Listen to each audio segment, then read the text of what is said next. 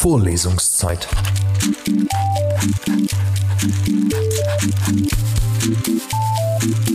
Der Geschichten-Podcast für jede Gelegenheit.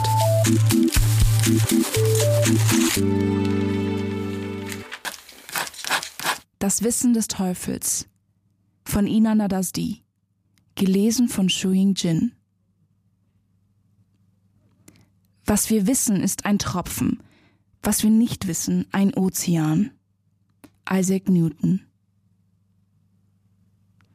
Ich weiß, dass ich nichts weiß. Eine sokratische Weisheit, die Christopher nur unterschreiben konnte. Ein Grund mehr, das Angebot des fremden Manns anzunehmen. Dieser saß in britischer Manier mit überkreuzten Beinen ihm gegenüber und trank schwarzen Tee mit Milch. Wir dürfen das Weltall nicht einengen, um es den Grenzen unseres Vorstellungsvermögens anzupassen. Wir müssen vielmehr unser Wissen ausdehnen, so dass es das Bild des Weltalls zu fassen vermag. Denkst du nicht auch? fragte der Mann zwischen zwei Schlücken und rückte seine Krawatte zurecht. Das ist doch Unsinn. Das kann doch nicht funktionieren, was Sie mir hier versprechen. Christopher war nervös und aus alter Gewohnheit spielte er mit dem Stückchen Holz, das den Tisch, an dem sie saßen, als Nummer sechs deklarierte. Der Mann hob eine Augenbraue, dann lächelte er. Was haben Sie denn zu verlieren? Sie versprechen mir also, dass ich alles wissen werde? fragte Christopher. Ja, alles. Nicht komplett auf einmal, das wäre in der Tat zu viel, aber nach zwei oder drei Wochen, dann wirst du alles wissen. Und was wollen Sie dafür? Der Mann nahm einen Schluck Tee. Er ließ sich Zeit dafür. Das wirst du dann zu gegebener Zeit wissen.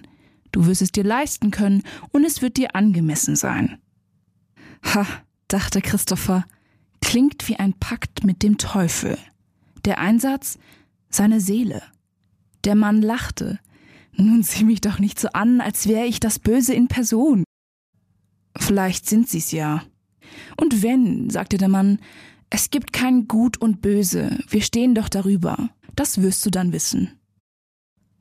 Es war zu bizarr. Was redete denn der Mann? Alles Wissen dieser Welt einfach so?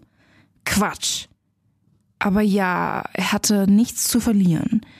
Und wenn er wirklich alles wissen würde, dann würde er es ja auch zu bezahlen wissen.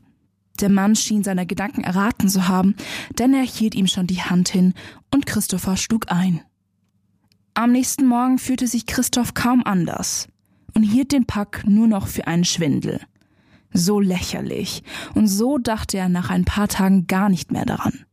Aber nach einer Woche schon wusste er, ob Legenden wie das Monster von Loch Ness, der Yeti und die Bestie von Gévaudan real waren oder nicht.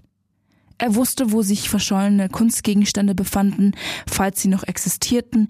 Er kannte den Zweck von Stonehenge und den Nazca-Linien. Später verstand er auch geologische Anomalien wie Kompassabweichungen bei dem Tor in der Bergregion des Hayumaka und Zeitverschiebungen beim Überfliegen des Bermuda-Dreiecks. Er verstand, alles Wissen besteht in einer sicheren und klaren Kenntnis.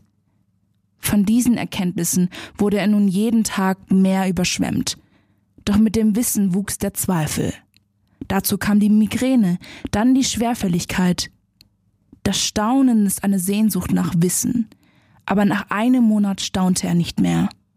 Es gab nichts mehr Neues für ihn. Die Wunder der Wissenschaft erstaunten ihn nicht, denn er wusste es bereits und er wusste bald, dass weder sein Gehirn noch seine Psyche dafür ausgelegt waren, so viel zu wissen, was sie nicht gelernt hatten. Sein Leben war ab dem zweiten Monat ein Albtraum. Nachts träumte er schlecht, tagsüber war er überfordert. All die Daten und die Fakten, die verschiedenen Positionen und Motivationen der Menschen zu ordnen. Und es gab keinen Weg zurück. Alles auf dieser Welt kann man rückgängig machen, nur nicht das Wissen. Eine Erkenntnis stand Christopher nun endgültig vor Augen. Niemand ist weiter von der Wahrheit entfernt als derjenige, der alle Antworten weiß. Denn es gab nicht die eine Wahrheit, es gab so viele in so vielen Facetten. Und Vielwisserei lernt nicht Vernunft zu haben.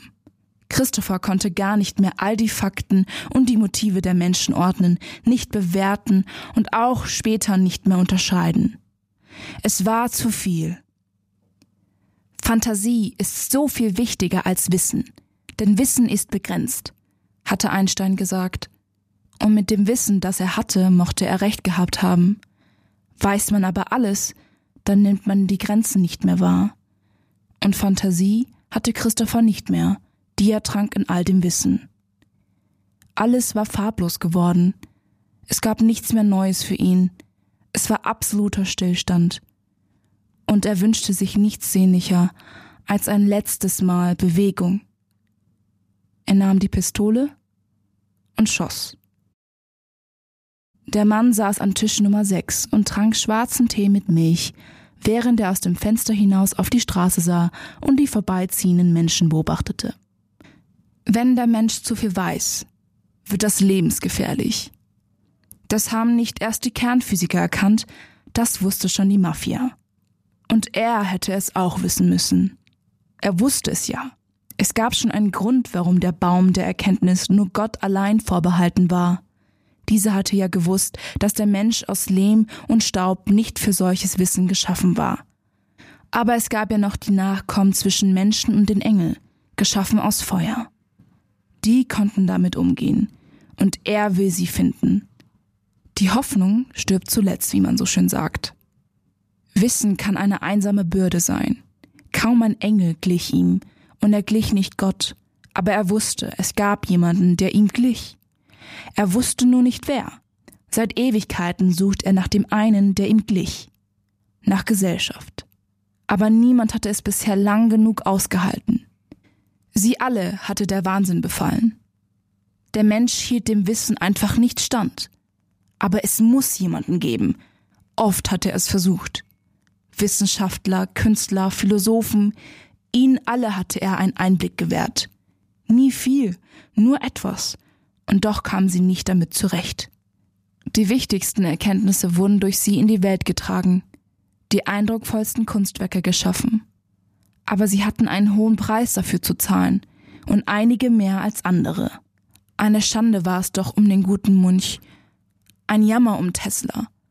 Diesem hatte er gern zugesehen. Er liebte Teslas Tick mit der Zahl drei. Sogar seine Lebensjahre ließen sich durch drei teilen und nur sehr wenigen hat er die Möglichkeit gegeben, alles zu wissen. Aber er gab nicht auf. Eines Tages würde sich ein Mensch finden, mit dem er sein Wissen teilen konnte. Entschuldigen Sie? Ist hier noch frei? Er blickte auf und sah eine junge Frau mit einer Lederumhängetasche, einem Laptop unterm Arm und einer Tasse Tee in der Hand. Er nickte und wies hier den Platz ihm gegenüber zu. Dann sah er sie eindringlich an. Ich habe ein Angebot für dich. Vorlesungszeit. Vorlesungszeit ist eine M945 Produktion. Ein Angebot der Media School Bayern.